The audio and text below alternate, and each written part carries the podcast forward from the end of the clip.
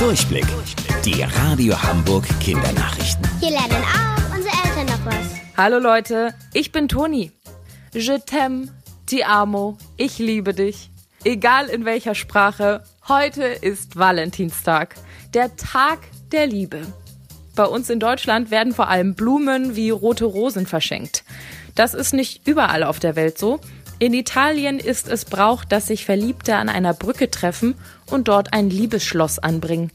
Auf dem sind die Anfangsbuchstaben und der Tag, an dem sie sich kennengelernt haben, eingraviert. Der Schlüssel wird danach ins Wasser geworfen. Das soll Glück bringen und dafür sorgen, dass die Liebe ewig hält. Bei uns in Deutschland machen das auch immer mehr Menschen. Dunkle Schokolade gibt es heute in Japan. Die müssen allerdings nur die Frauen verschenken. Und zwar nicht nur an ihren Liebsten, sondern auch an ihre männlichen Freunde, Verwandten und sogar den Chef. Die japanischen Frauen gehen aber nicht leer aus. Einen Monat später bekommen sie von den Männern dann weiße Schokolade. In Dänemark geht es heute geheimnisvoller zu. Die Dänen schicken sich kleine Geschenke, ohne zu verraten, von wem die kommen. Und jeder muss erraten, von wem das Geschenk dann kommt. Beliebt sind Blumensträuße, Gebäck und Schokolade.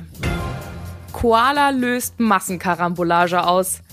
Die Fellnase wollte am Dienstag eine Autobahn in Australien überqueren. Fünf Autos mussten eine Vollbremsung hinlegen und krachten ineinander. Verletzt wurde dabei niemand. Der Verkehr stand allerdings den ganzen Morgen still. Eine Frau, die in dem Stau feststeckte, hat es dann geschafft, den Koala mit einer Jacke einzufangen.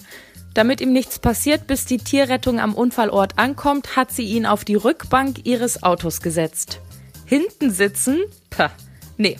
Darauf hatte der Koala gar keine Lust. Neugierig ist er nach vorne geklettert und hat es sich hinterm Steuer auf dem Fahrersitz bequem gemacht.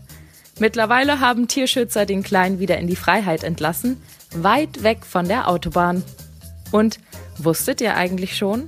Angeberwissen. Das Wort Koala stammt aus der Sprache der Ureinwohner Australiens und bedeutet übersetzt so viel wie ohne zu trinken. Sehr passend, denn Koalas trinken nämlich nur sehr selten.